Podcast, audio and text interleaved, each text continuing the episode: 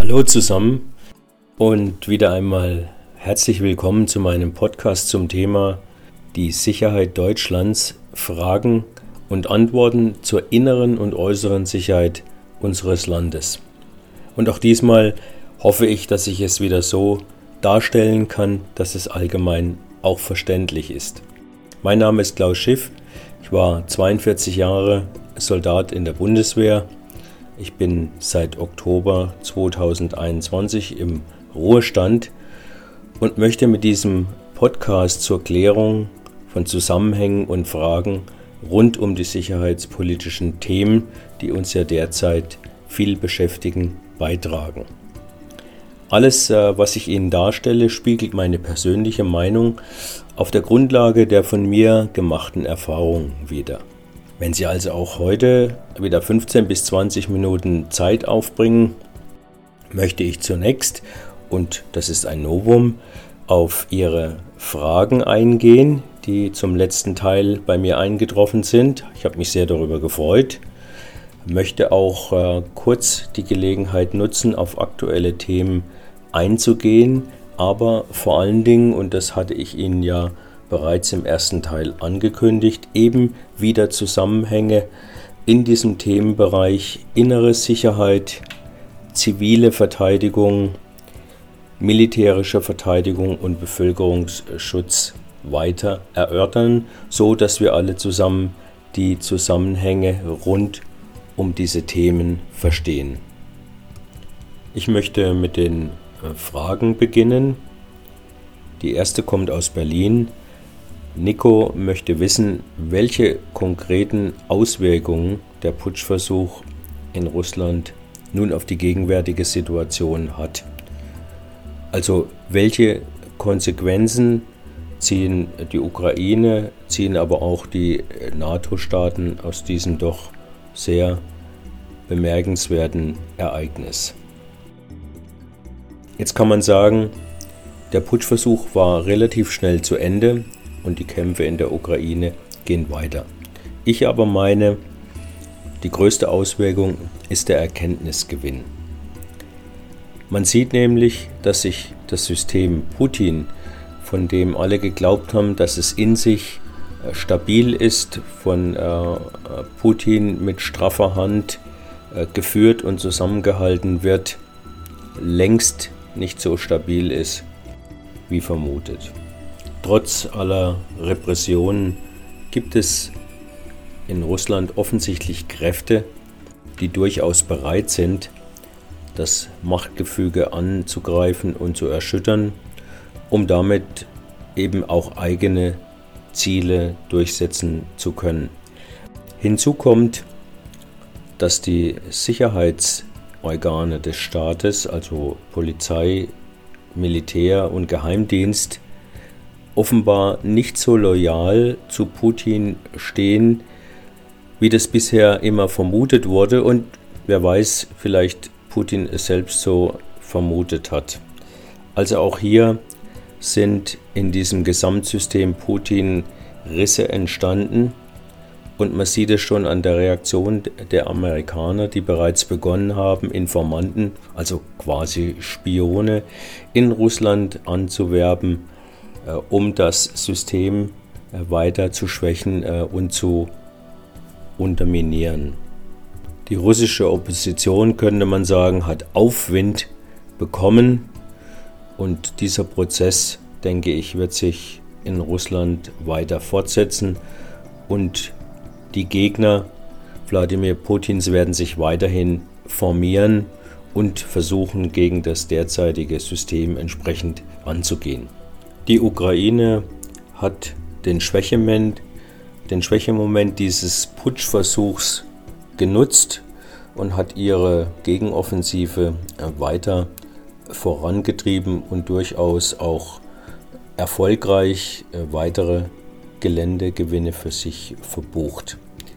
Die NATO und sicherlich auch die Europäische Union sieht sich in ihrer Unterstützung der Ukraine umso mehr bestärkt äh, und wird diese auch künftig entsprechend weiter fortsetzen. Ich meine also, Wir haben das wirkliche Ende dieses Putsches noch nicht gesehen. Äh, es wird weitere Folgen und Auswirkungen haben, aber sicherlich kann man sagen, dass Wladimir Putin deutlich geschwächt aus dieser Krise hervorgeht. Elisabeth stellt im Zusammenhang mit der von Verteidigungsminister Pistorius angekündigten Stationierung einer deutschen Brigade in Litauen die Frage, wie sich das denn von der gegenwärtigen äh, Situation der Stationierung in Litauen unterscheidet. Bereits jetzt wird ja immer von deutschen äh, Soldaten im Baltikum und insbesondere in Litauen berichtet. Erstmal vielen Dank äh, für diese Frage und ich möchte gleich auf die Beantwortung eingehen. Der signifikante Unterschied äh, besteht meines Erachtens teilweise im Umfang, aber vor allem in der Art der Stationierung der deutschen Soldaten in Litauen. Derzeit üben deutsche Kräfte in Bataillonstärke, also mehrere hundert Soldatinnen und Soldaten im Rotationsverfahren in Litauen. Heißt, dass wechselnde Verbände der Bundeswehr mit dieser Aufgabe betraut sind und sich jeweils nur für den festgelegten Übungszeitraum, das sind meist mehrere Wochen, zusammen mit weiteren Bündnispartnern dann im Baltikum befinden. Der Verteidigungsminister spricht aber von einer deutschen Brigade, die permanent in Litauen stationiert werden soll. Das heißt, dass die ca. 4000 Soldatinnen und Soldaten für ca. zwei bis drei Jahre, so lange dauert etwa eine Stationierung an einem ausländischen Standort, Deutschland verlassen und sich dienstlich und privat in Litauen aufhalten. Das setzt aber gleichzeitig voraus, dass die verheirateten bzw. in einer Lebenspartnerschaft gebundenen Soldatinnen und Soldaten mit ihren Angehörigen nach Litauen umziehen können. Das ist sicherlich kein Muss, aber die Möglichkeit steht eben allen offen.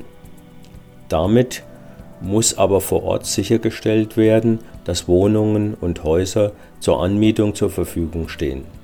Für Partnerschaften mit Kindern müssen Kita- und Schulplätze vorhanden sein. Es müssen Kasernen vorgehalten werden, in denen sich die Führung und die Truppenteile dieser Brigade aufhalten können.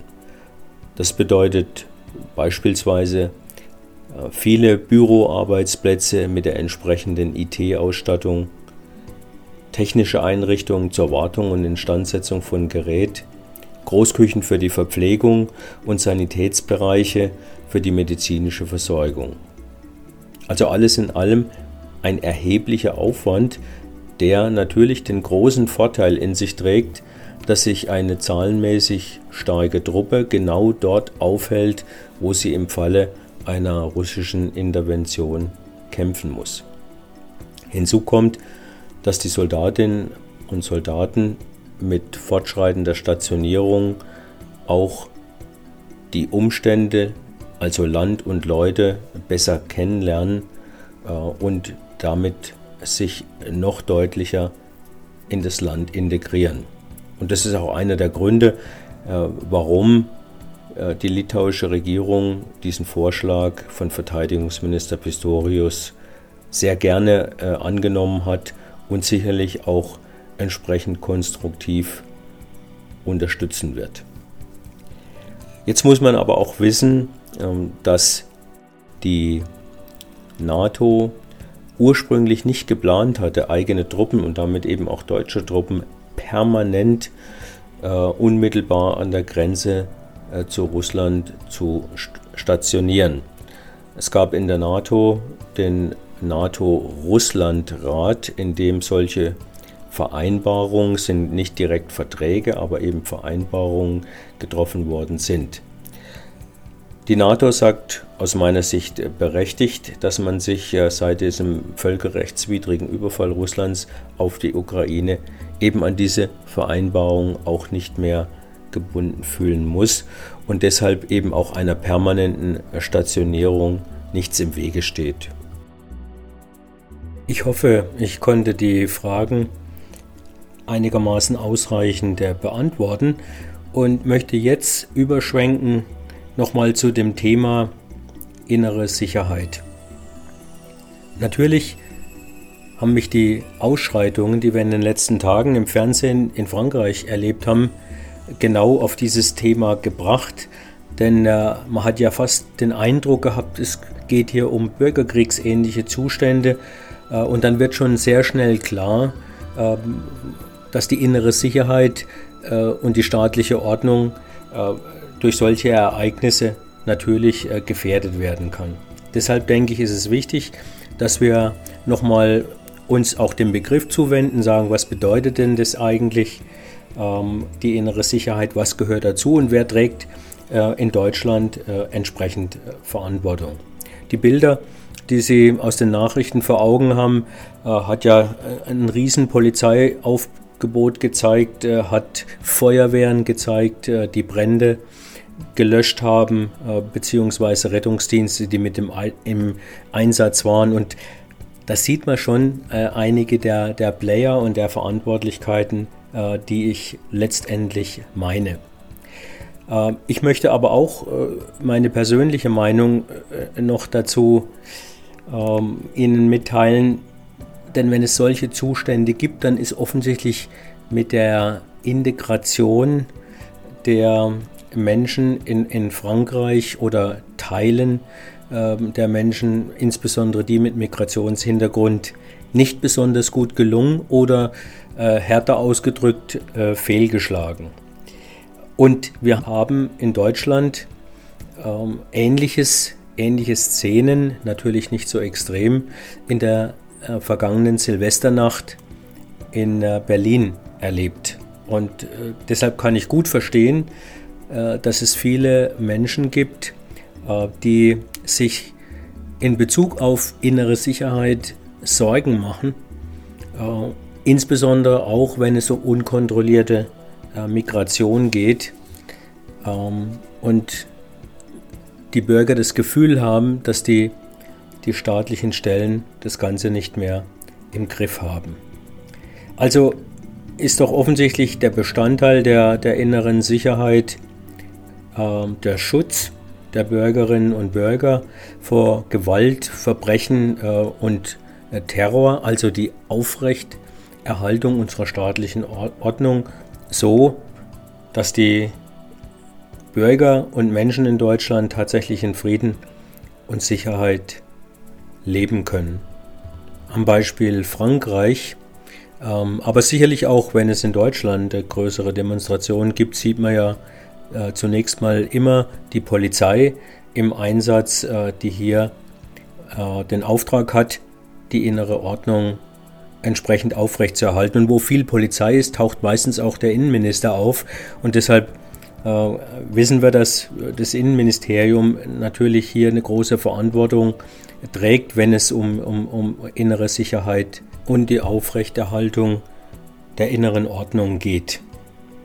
Aber die Polizei ist nicht der einzige Player auf diesem Spielfeld. Es gibt zum Beispiel den Zoll, der ebenfalls polizeiliche Aufgaben äh, wahrnimmt und zum Beispiel für die Bekämpfung von Wirtschaftskriminalität und Schwarzarbeit zuständig ist. Auch vom Verfassungsschutz äh, hören wir ja oft in den Nachrichten, der für die Überwachung extremistischer Bestrebungen äh, zuständig ist. Und äh, das Bundeskriminalamt als oberste Polizeibehörde des Bundes äh, hat unter anderem ja auch die Aufgabe, schwere und organisierte Kriminalität zu bekämpfen. Und das hören wir ja immer wieder im Zusammenhang mit der Clankriminalität, aber auch mit äh, der wachsenden äh, Drogenkriminalität. Beides Dinge, die durchaus die innere Sicherheit und die innere Ordnung auch gefährden können. Jetzt hatte ich ja neben der inneren Sicherheit am Anfang auch von der zivilen Verteidigung und dem Bevölkerungsschutz gesprochen. Ähm, und beides gehört so quasi zu dieser Gesamtverteidigung Deutschlands, zu der ja auch die militärische Verteidigung gehört, über die wir ja nun des Öfteren schon gesprochen haben. Und auch in diesem Zusammenhang kann ich nur an die Bilder verweisen, die wir fast jeden Abend in den Nachrichten bezüglich des Ukraine-Krieges sehen. Auch dort ähm, sieht man, was zivile äh, Verteidigung letztendlich bedeutet. Äh, wenn Bombenangriffe, Drohnenangriffe auf die Städte, auf Wohngebäude erfolgen, muss natürlich auch eine Feuerwehr ausrücken und müssen die Rettungsdienste ausrücken, um hier äh, entsprechend äh, eingreifen zu können. Man hört das Sirenengeheul und sieht, wie Menschen äh, in Luftschutzbunker äh, gehen. Und man muss sich ja die Frage stellen, was davon gibt es denn bei uns? Fragen Sie sich einfach mal, ob Sie wissen, wo der nächste befestigte Raum wäre, wo Sie sich gegen einen Luftangriff schützen könnten. Haben Sie jemals irgendwas darüber gehört? Äh, ist Ihnen von der Gemeinde äh, oder irgendeiner anderen Institution diesbezüglich irgendwas äh, mitgeteilt worden. Sie werden schnell feststellen, das sieht bei uns äh, relativ schlecht aus. Wir sehen ja auch die Bilder, wo dann eine Notversorgung stattfindet, wo Menschen in abgeschiedenen Dörfern mit Wasser und Lebensmitteln versorgt werden, teilweise aber auch in den Städten. Und auch da muss man sich die Frage stellen, was ist denn bei uns in diesem gesamten Sektor bisher veranlasst worden? Äh, ich kann nur äh, darauf verweisen, dass vor wenigen äh, Jahren mal einer der Präsidenten des Bundesamtes für Bevölkerungsschutz, ich komme nachher noch drauf, mal vorgeschlagen hatte, dass man in den zivilen Haushalten wieder eine, einen Vorrat an Lebensmittel und Wasser anlegte. Der Mann wurde wirklich überzogen äh, mit Häme und Gelächter, äh, so nach dem Motto Panikmache. Äh, und man sieht, wie schnell eine Bevölkerung in genau eine solche Situation kommen kann. Und wir müssen wirklich und tun gut daran, uns zu überlegen, wie es im Ernstfall tatsächlich aussieht. Und damit habe ich Ihnen ja schon ganz viele Beispiele gegeben, die tatsächlich zu diesem Themenbereich zivile Verteidigung äh, und Bevölkerungsschutz äh, gehören. In den äh, schriftlichen Konzeptionen sind natürlich viele Dinge festgelegt. Es gibt eine Konzeption der Bundeswehr, in der festgelegt ist, welchen Umfang und welche Fähigkeiten äh, zur Verteidigung äh, die Bundeswehr vorhalten soll. Und es gibt eine Konzeption äh, zivile Verteidigung, in der genau festgelegt ist, was der Bund und was die Länder zum Schutz der Bevölkerung und im Rahmen der zivilen Verteidigung denn nun an Ressourcen vorhalten sollen. Geschehen ist in den letzten Jahren gar nichts und wir haben im Rahmen der Pandemie gesehen, äh, dass es an allem fehlt. Äh, keine Intensivbetten, äh, keine Maskenbevorratung, keine Medikamentenbevorratung. Das sind alles Dinge, die eigentlich zu diesem wichtigen Themengebiet gehört, um die Sicherheit der Bevölkerung im Krisenfall tatsächlich auch sicherstellen zu können. Bei der Flutkatastrophe im Ahrtal äh, haben sogar die Sirenen gefehlt, um die Bevölkerung entsprechend warnen zu können. Nun ist eine bundesweite Warn-App eingeführt worden. Das ist sicherlich ein, ein richtiger Schritt, um zumindest über diesen Weg entsprechend warnen zu können. Aber ansonsten ist sehr wenig getan worden und genau äh, da muss erneut angesetzt werden. Das Thema wird ja leider auch nicht in Schulen angesprochen und auch unsere äh, Politiker sowohl auf der Bundes- als auch auf der Kommunalebene wollen ja über diese Themen nicht sprechen. In der Tat, es sind unangenehme äh, Themen und sie sind meistens mit auch sehr viel Geld äh, zum Investieren äh, verbunden. Aber äh, Tatsache ist, und das hat der Ukraine-Krieg jetzt wieder deutlich gemacht. Die Gefahr ist wesentlich äh, größer, wie das bisher angenommen ist. Und wenn wer nicht vorbereitet ist, wird letztendlich auch nicht in der Lage sein, sich adäquat äh, zu schützen. Und dann reden wir sehr schnell von sehr chaotischen Verhältnissen in, in unserem Land. Und das gilt es auf jeden Fall zu vermeiden. noch haben wir ja in Deutschland einiges an Ressourcen, äh, die tatsächlich für den äh, Katastrophen- und Krisenfall äh, ja gut funktionieren können. Die Feuerwehren bei uns in Deutschland sind auf einem guten Stand. Wir haben auf der Bundesebene ein sogenanntes technisches Hilfswerk, sieht man immer an den blauen Fahrzeugen. Und Sie haben natürlich gesehen, dass gerade technisches Hilfswerk und Feuerwehren und Rettungsdienste bei der Hochwasserkatastrophe zum Einsatz kamen und auch wirklich hervorragende Leistungen gezeigt haben äh, und damit auch klargemacht haben, äh, Schutz der Bevölkerung in solchen Katastrophensituationen ist möglich. Auch die Bundeswehr war ja eingebunden, also es gibt ja auch äh, durchaus Ressourcen innerhalb der Bundeswehr, die genutzt werden können für diesen Katastrophenfall, aber eben auch für den Krisenfall. Und das muss aber die Bevölkerung wissen. Äh, die Kommunen, die Landräte, die Bürgermeister müssen wissen, was ist vorhanden, was habe ich in meiner Gemeinde, in meiner Stadt und was ist eben nicht vorhanden und wo muss entsprechend äh, nachgerüstet werden. Jetzt habe ich Sie in der Tat mit ganz äh, vielen Konzeptionen, Zuständigkeiten etc. bombardiert und ich hoffe, dass das nicht zu sehr sie überfrachtet hat mit diesen Dingen. Aber ich bin fest davon überzeugt, dass man dieses Gesamtsystem kennen muss und ge gehört haben muss davon, damit man eben versteht, ähm, wo die Stärken, aber natürlich äh, in, in vielen Fällen auch die, die Schwächen liegen. Und deshalb ist mir dieser Podcast auch ein so großes Anliegen, ja fast ein Herzensanliegen, äh, dass viele diese komplexen Zusammenhänge verstehen äh, und auch ein gewisses Interesse äh, dafür entwickeln. Gehen Sie ruhig mal los in der Stadt, wenn Sie wieder auf einem Amt sind und fragen, wo hier die entsprechenden Schutzräume sind oder wie eine Notfallversorgung aussehen könnte. Ich wäre sehr gespannt, was Sie dafür Antworten bekommen. Ja, jetzt sind wir noch in Zeiten, äh, wo wir noch was ändern können, wo wir äh, die Dinge noch zum Besseren wenden können. Wenn die Krise erstmal da ist, dann ist es zu spät und dann müssen alle die entsprechenden Defizite äh, negativ ausbaden. Ich äh, bedanke mich jetzt schon wieder für Ihr Interesse und ähm, äh, würde mir wünschen, dass wenn Fragen da sind, Sie mich wieder kontaktieren unter der E-Mail schusswechsel@outlook.com. Dann wünsche ich Ihnen bis nächste Woche wieder alles Gute äh, und freue mich auf den nächsten Podcast. Machen Sie es gut.